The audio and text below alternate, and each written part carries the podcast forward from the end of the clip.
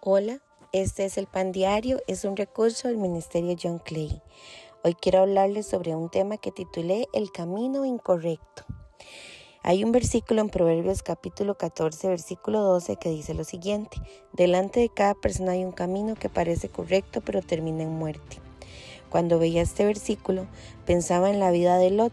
Esta historia se encuentra en el capítulo 13 del libro de Génesis. Lot era un hombre que vivía junto a su tío Abraham.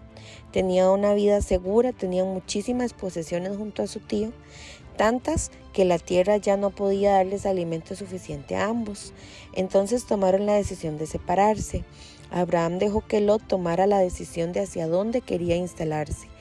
Lot vio las tierras y vio un lugar que le pareció perfecto, donde pasaban aguas por él. Así que se fue a este lugar. No pudo ver más que eso. Lo que Lot no pudo ver fue que esas tierras colindaban con unas tierras de maldad, las tierras de Sodoma, una ciudad perversa, alejada del Señor. De esta manera, poco a poco Lot se fue extendiendo sus tiendas tanto que llegó hasta Sodoma. Cuando se dio cuenta, Sodoma eran sus vecinos y ya no se distinguían sus tierras de las tierras de Sodoma. Dios había llegado hasta un punto con Sodoma y ya el Señor iba a traer destrucción sobre ella. Abraham pidió por la misericordia que el Señor sobre Lot y el Señor lo guardó, pero Lot tuvo que huir de estas tierras para no morir en la ira del Señor cuando el Señor destruyera Sodoma. Lot pasó de ser un hombre con muchísimo dinero y muchas posesiones y tierras a ser una persona que huía con su familia y perdió todo. Al pensar en esto, recuerdo cómo cada día en nuestra vida tenemos que tomar decisiones y nos enfrentamos a caminos que están delante de nuestros ojos, caminos que vemos que pueden ser de bendición o que se ven muy agradables, pero ese no es su fin.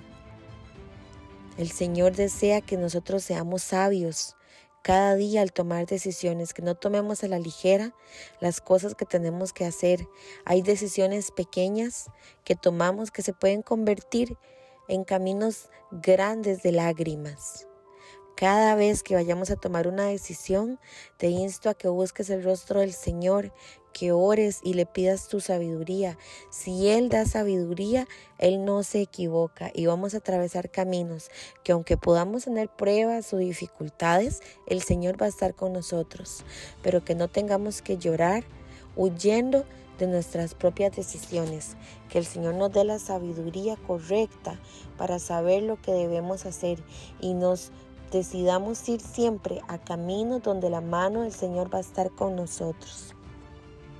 Bendiciones.